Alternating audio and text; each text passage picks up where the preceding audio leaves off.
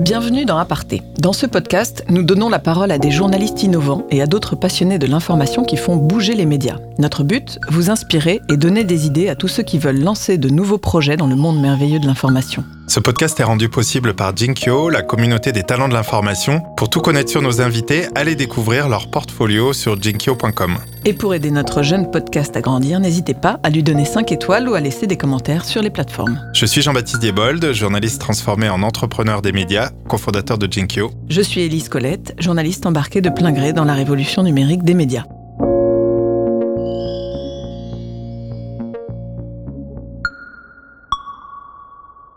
Dans ce nouvel épisode de la première saison d'Aparté, nous recevons Sylvain Chazot, un des trois journalistes de chez Paul. La newsletter quotidienne chez Paul, euh, Paul comme politique, a été imaginée donc par ce trio et a fini par intégrer la rédaction du journal Libération. On va vous expliquer un petit peu l'histoire. Et Libé la propose donc uniquement cette newsletter à ses abonnés. Nous, ce qui nous a intéressé, c'est que avec chez Paul, c'est qu'en ce moment, on voit un certain nombre de, newsletters émerger et euh, on a envie de comprendre comment on imagine une newsletter en particulier, comment on la fait vivre, parce qu'aujourd'hui, euh, ce genre de newsletter, c'est un peu comme des médias à eux tout seuls. Bonjour Sylvain, nous sommes très contents de te recevoir dans l'aparté. On va tout de suite plonger dans chez Paul. Pour ceux qui nous suivent un petit peu, vous allez, vous savez qu'on aime bien ponctuer nos séquences euh, de podcast avec des sons. Alors bien sûr, c'est beaucoup plus difficile à faire voilà, quand on est avec une newsletter et que c'est écrit.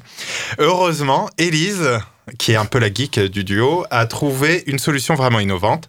Elle est allée chercher un robot qui va lire une brève de chez Paul et en plus, elle a ajouté un son ambiance musique de film. Sylvain, tu nous diras ce que tu en penses.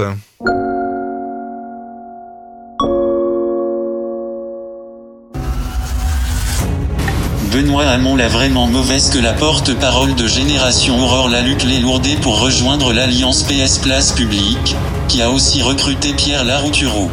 Et il leur a mis assez cher, en réunion publique à Montreuil hier soir. Ouvrez les guillemets. Les Éric Besson deviennent usuels à gauche, des gens sans honneur qui circulent au gré des opportunités offertes, fermez les guillemets. Une comparaison un peu abusive avec celui qui incarne la trahison en politique. Laluc et Laroutureau n'ayant pas changé de camp non plus. Bon, Bravo Elise, c'est fantastique. Bravo.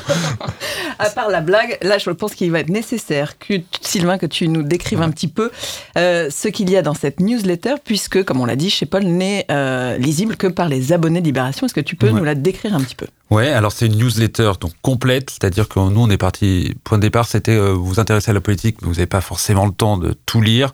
Et ben on le fait pour vous. Et donc, on vous offre un condensé quotidien de tout ce qui fait l'actu politique, donc soit les matines à radio, le matin, les indiscrets, les, les petites choses qu'on peut repérer, nous, dans les, dans les quotidiens, dans les hebdos. Et puis, euh, des infos à nous. Donc, euh, voilà, la newsletter ressemble à ça. Il y a plusieurs compartiments qui, qui sont toujours là, les, ce qu'on appelle les faits maison, donc c'est infos propres à nous, le comptoir, des petites brèves, voilà, qu'on a grappillées à droite à gauche.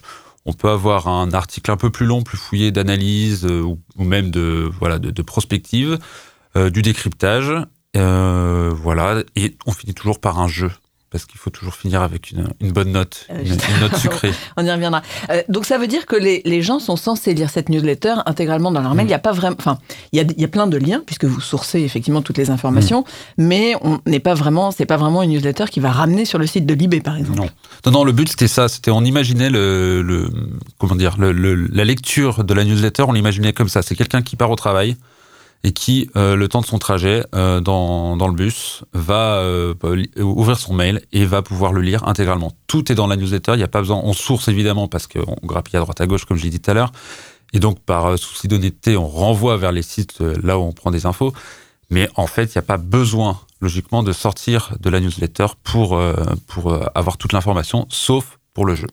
Alors, est-ce que vous, est-ce que tu peux nous dire comment vous faites? Donc, vous êtes trois mm. euh, tous les jours pour rassembler toutes ces infos. Vous commencez à quelle heure euh? Alors, on commence assez tôt. On commence à 6 heures du matin parce qu'on veut envoyer euh, vers 10 heures grand max. Si on arrive à l'envoyer avant, on est très fiers de nous. C'est rare. Donc, on commence à 6 heures. On parce a... y a beaucoup de textes hein, quand même dans la Il y a énormément de textes. Ouais. Il y a combien de signes à peu près?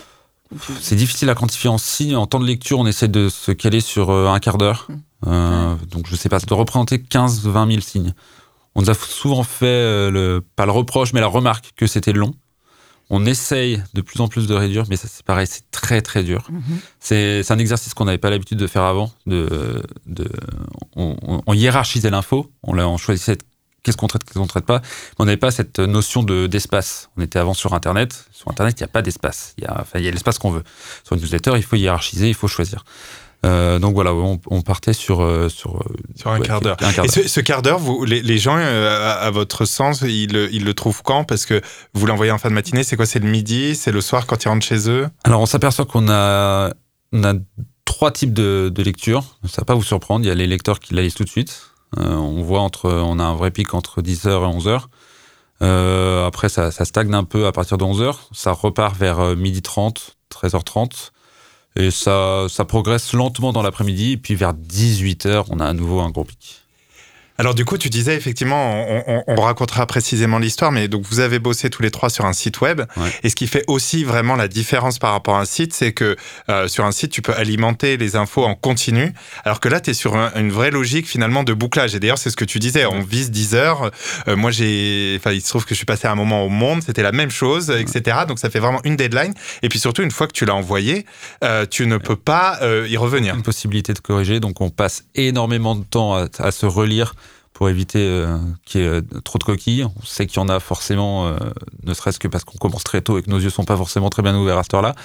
Mais euh, oui, il a, c'est une, une pression nouvelle, mais c'est, un côté aussi très amusant. Parce qu'avant, on était toujours dans le flux de l'actu, c'est-à-dire que l'information ne s'arrête jamais. Et d'ailleurs, on avait une amplitude horaire beaucoup plus large. On travaillait sur le site internet en question de 6h à 22h, voire euh, 23h, 7 jours sur 7. Là, on travaille 6 jours sur 7, on dort le samedi. Et, euh, et on a notre, notre journée, elle est rythmée en deux temps. On a énormément de travail le, le matin.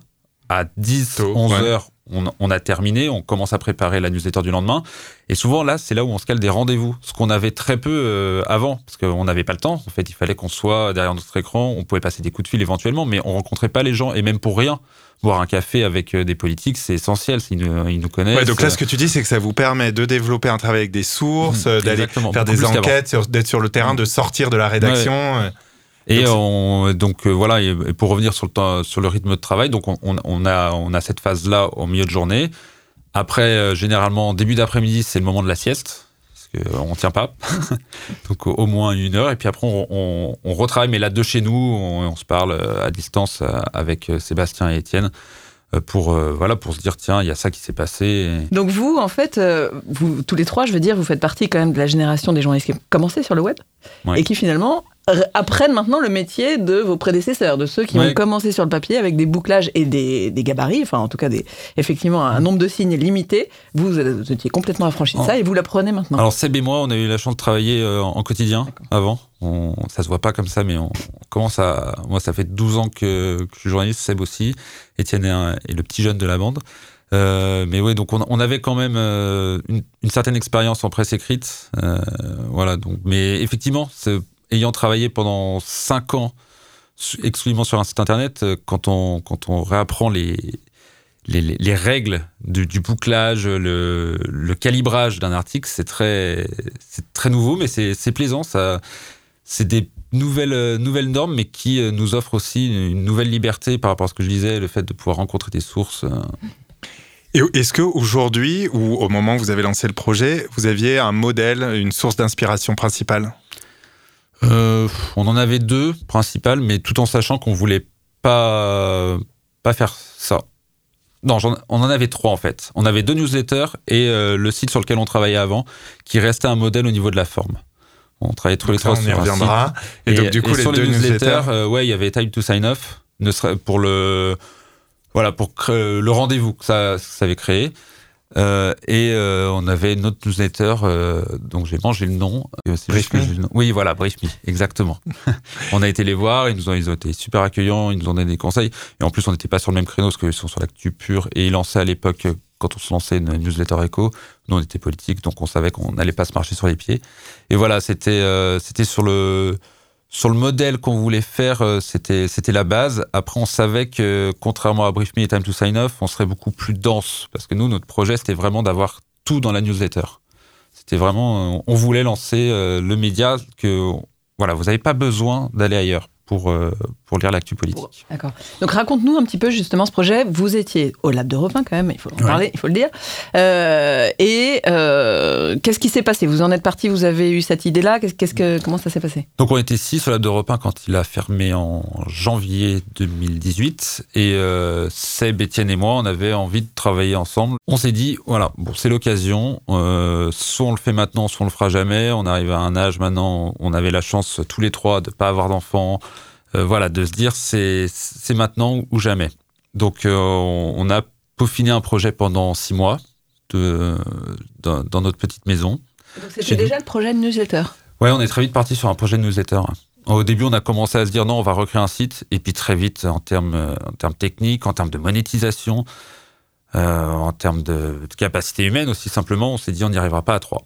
Et puis le projet newsletter très vite nous a nous a plu. On s'est dit qu'il y a- oh, ok, il y avait un truc dans lequel on pouvait se reconnaître, dans lequel on pouvait s'amuser. Et, euh, et donc on est parti là-dessus. Au départ, en se disant, euh, on va le lancer nous. euh, Comme euh, Brief, comme Brief Me, en fait, faire une ouais. entreprise. oui, on allait créer une, une entreprise, on s'est renseigné sur les statuts, on a, on a fait appel à des amis avocats pour, pour voir quel statut convenait. Euh, on a passé deux, trois mois à faire, euh, voilà, à faire de la prospective, à, monter un projet, même de manière financière, à voir euh, voilà, comment, comment on pouvait s'en sortir, à quel délai. Et puis, euh, on avait quand même la chance, euh, et, ayant été pendant dans cinq ans dans une grosse rédaction, de connaître beaucoup de journalistes de Paris. Et on s'est dit, c'est dommage, il faut qu'on qu'on qu'on essaye de, ne serait-ce que d'en parler, ça va nous aider de plus, parce qu'on passait quand même des journées tous les trois dans un salon, c'est un peu, fallait des fois qu'on respire. Et, euh, et voilà, on, a parlé, on a beaucoup parlé du projet pour avoir des retours. On a beaucoup aidé dans d'autres rédacs euh, sans euh, avoir forcément une idée derrière la tête, en se disant, hey, embauchez-nous, on a un super projet. C'était vraiment pour des retours d'expérience. Et il se trouve qu'il y a une rédac qui a été intéressée à un moment. Et là, ça a allumé une, lumière en, nous. On s'est dit, ah, mais il y a peut-être, on, on va continuer à monter nous notre projet, mais peut-être qu'en parallèle, on peut essayer d'imaginer un autre modèle. Et donc là, on a commencé à refaire une tournée des médias euh, avec lesquels on se disait, il y a une, connexion possible. Parce que c'était ça, c'était ça moi. Il y avait des médias, on savait très bien que euh, voilà, on n'avait pas, enfin, le, projet collerait pas, notre ton ne collerait pas. Et puis voilà, puis on l'a proposé à Libé euh, en avril ou en avril 2018. Et on est tombé au meilleur moment euh, pour Libé parce qu'ils étaient en train de réfléchir à, la refonte totale de leur offre numérique. Et donc on- ça a matché et nous on était ultra contents parce qu'en termes en termes de positionnement idéologique, en termes de ton, euh, en termes de liberté, c'est parfait quoi. Ça, ça, ça matchait, c'était le mariage euh, parfait. Et justement, quel est votre statut aujourd'hui à C'est euh, vous, vous diriez que vous êtes un peu euh, euh, des chefs de rubrique ou au contraire une cellule un peu genre en mode intrapreneur? Je sais pas quel est le comment vous exactement quel est vous ressentez là-dedans? Bah, c'est difficile de se définir comme intrapreneur. On l'est de fait parce qu'on est arrivé avec un projet, mais après, tous les trois, on est salariés de Libération. On a le statut de, de journaliste-rédacteur. Euh, on est sous la direction de Jonathan Boucher-Petersen, donc le chef du service France. Voilà, c'est. Donc on est, on est, on est un service dans le service, en fait, on va dire. Euh, on on s'autogère, c'est-à-dire que tout ce qui est, euh, tout ce qui est emploi du temps, planning, mais même, euh, même éditorialement, euh, Jonathan nous laisse totalement libre. Il a une entière confiance en nous et quand il y a quelque chose qu'il faut réajuster, il le fait et on, et on, et on le fait volontiers. Mais sinon, oui, on, on s'auto, on s'autogère. En termes de congé, par exemple, on va pas voir Jonathan en disant tiens, est-ce que tu penses que c'est possible? C'est nous, on se dit est-ce que c'est possible en ce moment? Voilà, J'imagine que les journalistes politiques de Libé vous apportent des infos parfois. exactement. ouais. Et inversement, qu'est-ce que est-ce que vous vous avez des choses à leur apporter ou qui finissent dans le journal? Oui, il y a, on essaie d'avoir euh, tous les jours une, un petit encart dans le journal. Euh, oui, on leur apporte forcément parce que bah, eux, ils n'ont pas le temps euh, par, euh, par leur rythme de. Nous, non, on passe quand même euh, 3-4 heures le matin à, écouter la radio, à lire toute la presse, à regarder les, toutes les matinales. euh, voilà, donc, euh, donc oui, ne serait-ce que pour ça, on leur apporte, euh, on leur apporte une aide. Et puis, il y a, aussi. je, je sais pas, on a, on a réussi à construire depuis des années une espèce de mémoire collective tous les trois qu'on avait avant à 6 au lab où il y, a des, y a des connexions qui se font et, et c'est j'ai un exemple là qui me vient en tête, mais Laurent Vauquier, par exemple, quand il dit il est sur France 2 et qui dit qu'il n'a jamais mis de, gilet jaune, tous les trois, il y a un moment, ça tilt et on se dit non, non, mais euh, on a forcé, on a vu hein, passer un truc et, on fonctionne comme ça. C'est pour ça qu'on a besoin d'être tous ensemble. On fait un peu de bruit parfois, mais de, on a une, espèce d'émulation qui fait qu'on retrouve des trucs et ça, ça, les, aide forcément. Hein. On est, on complémentaires. Eux, ils nous apportent, euh, voilà, c'est des, vrais, journalistes qui ont, euh, enfin, pas, qu'on soit des faux journalistes, mais de, rubriques en fait. Ils ont chacun leur spécialité. Nous, on n'a pas, on peut pas, peut pas se permettre d'avoir euh, notre euh, petit pré, prévert avec nos, sources préférées. Donc eux, ils ont leur domaine d'expertise. Ils sont super bien informés. ils, m'impressionnent chaque jour avec les, infos qui peuvent sortir. Donc ils nous alimentent quand ils peuvent. C'est un bonheur. Et alors justement, dans cette euh, symbiose, on va dire, avec euh, l'eBay, il y a aussi ce ton, mm. euh, et donc qui fait votre marque de fabrique, parce que c'est ça aussi de, de, créer cette identité. Et alors, pour bien comprendre ce ton, on va découvrir l'extrait d'une chanson qui vient de sortir.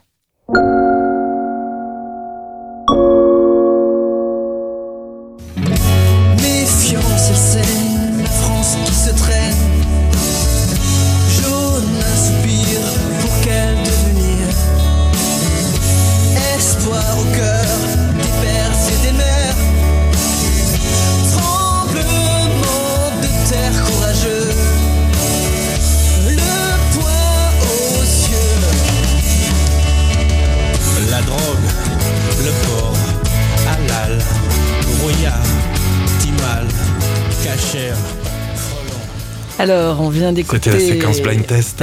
un extrait qui va rester dans le patrimoine de la chanson française et que vous annonciez ainsi euh, dans Chez Paul. Balance le son Forget. Revoilà le truculent député Joachim Son-Forget, l'ancien élu macroniste parti avant d'être viré de LREM pour ses multiples saillies et dérapages sur Twitter, vient ainsi de sortir une chanson en couleur, un titre en featuring avec Doc Gineco que Son Forget compare à du Calogero, l'idée être repris dans les cortèges des Gilets jaunes ou pas. Euh, donc ça, c'est ce que vous écriviez dans la newsletter quand c'est sorti. On, voit là vraiment dans le, ton euh, assez jeune, disons trentenaire, qui répond à certains codes, les codes du mhm. web aussi. Est-ce que tout ça, c'est vraiment pensé? Oui, bien sûr. Oui, oui. après, c'est notre manière d'écrire depuis des années. Euh, quand on était au lab, on voulait s'adapter à, ça, au code des réseaux sociaux. Euh, donc ça, ça faisait partie vraiment des choses qu'on voulait reproduire, de garder, de garder ce ton propre, donc très acerbe, très impertinent. Euh, il y a une contrepartie à ce ton, c'est la véracité. Alors tous les journaux, tous les journalistes ont ce souci de la véracité. Nous, à partir du moment où on est très impertinent, on a on doit être 2 à 200% sûr de ce qu'on écrit, quoi. C'est parce que sinon on nous rate pas et les gens ont raison de pas nous rater quand on se plante. Mais alors justement, euh, ce ton-là, il correspond aussi à une certaine génération. Mm. Euh, tous ces codes du web et cette manière d'écrire, ça correspond à une génération plutôt jeune, on va dire. Euh, est-ce que c'est vraiment ça les abonnés de Libération, puisque vous êtes, vous arrivez dans les boîtes des abonnés de Libération aujourd'hui. Est-ce mm. que ce sont ces gens-là ou est-ce que vous êtes un petit peu à côté finalement de votre nouveau public qui n'est peut-être pas celui du lab?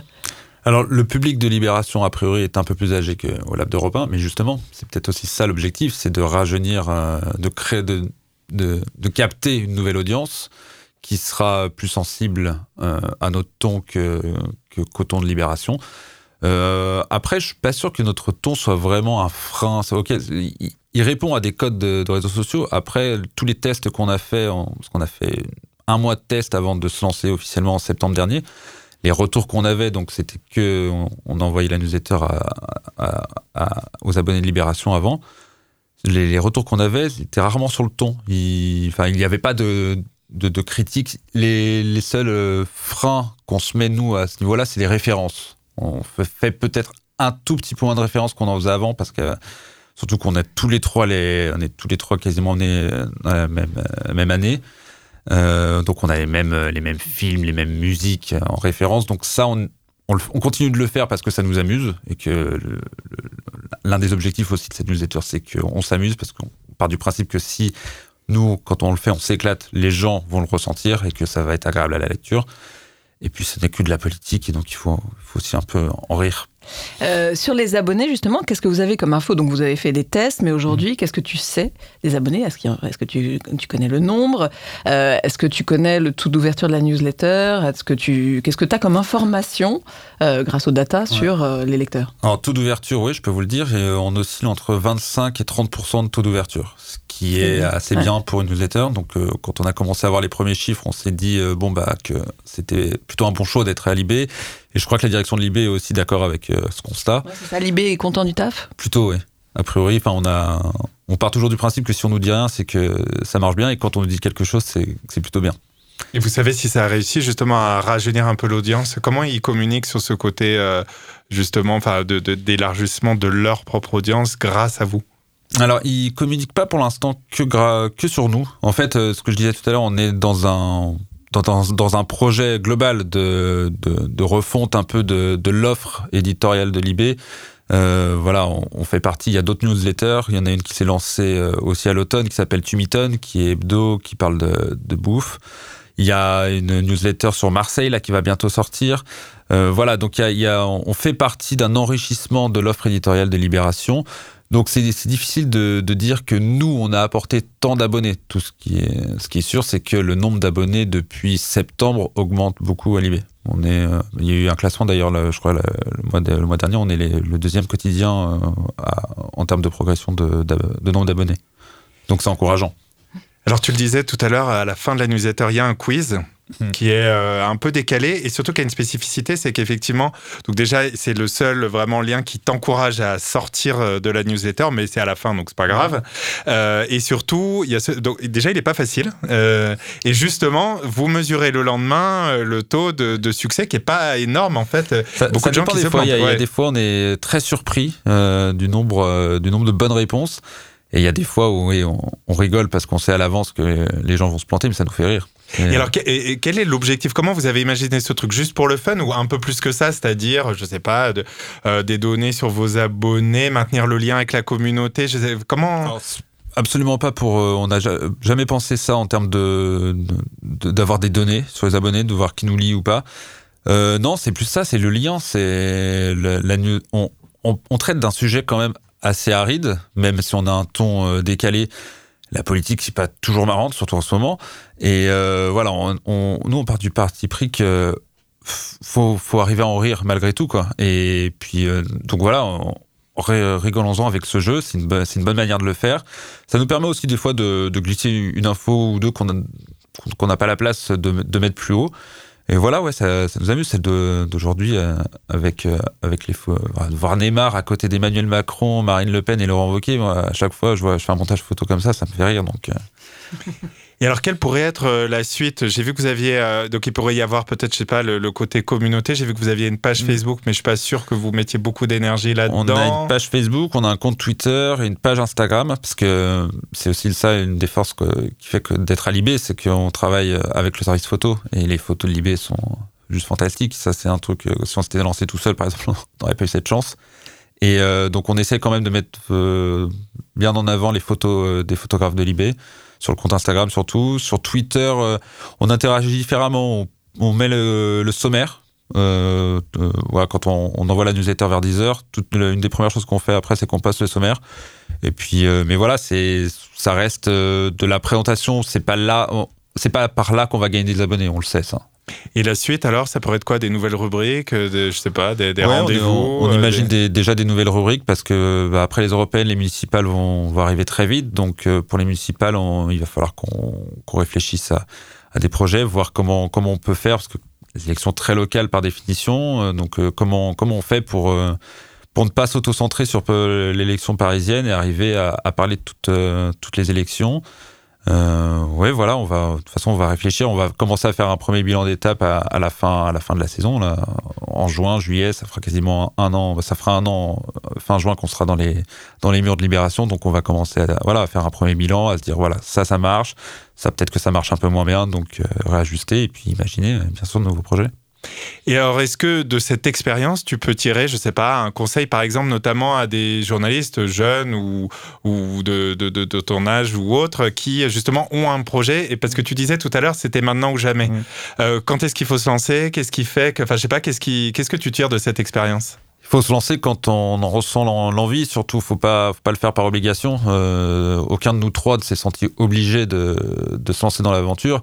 On était parti du, principe aussi de base que si un de nous trois avait une proposition ailleurs euh, qui lui plaisait, il fallait surtout pas qu'il la rejette et qu'il reste par défaut avec nous. C'était vraiment, euh, voilà, ça, devait rester un projet d'envie. Donc la première, le premier conseil que j'ai donné, c'est celui-là. Et le deuxième, c'est de bien définir son projet. C'était aussi ça notre force, je pense, c'est qu'on on se connaît. Euh, et tous les trois et nous-mêmes. Ouais, il y avait la politique. Voilà, et on, et on, savait vraiment ce qu'on voulait faire. C'est-à-dire que quand on arrivait, qu'on présentait le projet, euh, on avait un, on avait un discours rodé, on avait souvent la même répartition des rôles, les petites blagues aussi qui, ça, faisait vraiment présentation répétée, mais c'est essentiel parce que ça montre aussi qu'on sait, on sait ce qu'on veut faire, on sait vers quoi on veut aller. Et, euh, voilà, ça c'est le, c'est le, le, point vraiment primordial. Il faut vraiment savoir ce qu'on veut être. Et puis le troisième, c'est d'en parler, d'en parler, d'en parler, de parler à tout le monde. On va pas euh, piquer l'idée. Il faut, il faut la faire. Il faut en parler. Il faut discuter avec les gens. On a eu plein de, nous, on a, fait des super rencontres en plus. On a, on a rencontré des, journalistes euh, qui nous ont ouvert, euh, ouvert leurs portes, qui nous ont parlé, qui nous ont aidés sans que on, savait qu'on on ne travaillerait pas avec eux parce qu'on n'est pas sur le même créneau. Euh, je pense à Mediapart, par exemple. Mediapart nous a reçus. Voilà, on a passé plusieurs heures dans les locaux. On, a discuté avec eux tout en sachant qu'il n'y aurait jamais rien derrière. On n'allait pas faire une newsletter politique pour Mediapart, ça n'aurait eu aucun sens. Et voilà, il faut parler, mais même pas qu'à des journalistes. Euh, peut-être quatrième conseil, c'est que si on veut se lancer, c'est bien de ne pas être que des journalistes. C'était le gros défaut de notre projet, c'était qu'on est trois journalistes. Et avec le recul, là, on sait très bien que si on avait été que tous les trois, ça aurait été très compliqué de fonctionner. Il y aurait fort, soit on, aurait pu se lancer tout seul, lancer une newsletter et, l'alimenter tous les jours pour la, pour la faire perdurer. Soit on aurait réussi à, embaucher une quatrième personne ou à s'associer avec une autre personne, mais qui n'était pas du tout journaliste et qui aurait réussi à, à, générer des abonnements, à s'occuper de tout ce qui est aussi administratif, ce genre de choses. Soit un de nous trois aurait dû, euh, je pense, euh, abandonner le journaliste et, le journalisme et faire autre chose. Merci beaucoup Sylvain pour tous ces conseils. Très avisé. Merci d'être venu dans Aparté. On souhaite euh, longue vie euh, à chez Paul et à l'équipe qui l'écrit. Chers auditeurs, qu'on espère euh, fidèles dorénavant, vous retrouverez toutes les références dans la description du podcast. N'hésitez pas à commenter sur vos plateformes favorites et à nous donner plein d'étoiles. Et si vous avez des noms en tête de personnes qui sont passionnées d'infos et qui tentent des choses nouvelles ou tout simplement intelligentes, n'hésitez pas à nous les signaler. Nous serons ravis de les faire parler dans Aparté pour ça, nos comptes Twitter, par exemple, elisco, E-L-I-Z-C-O, et xjbdx, xjbdx donc. Et JBD entouré de 2x, voilà, c'est ça, je voulais mon petit JBD. Ah oui, ah, c'est ça. Euh, ou aussi sur la page Facebook de Jinkyo, la plateforme des talents de l'information. Salut Elise, salut à tous.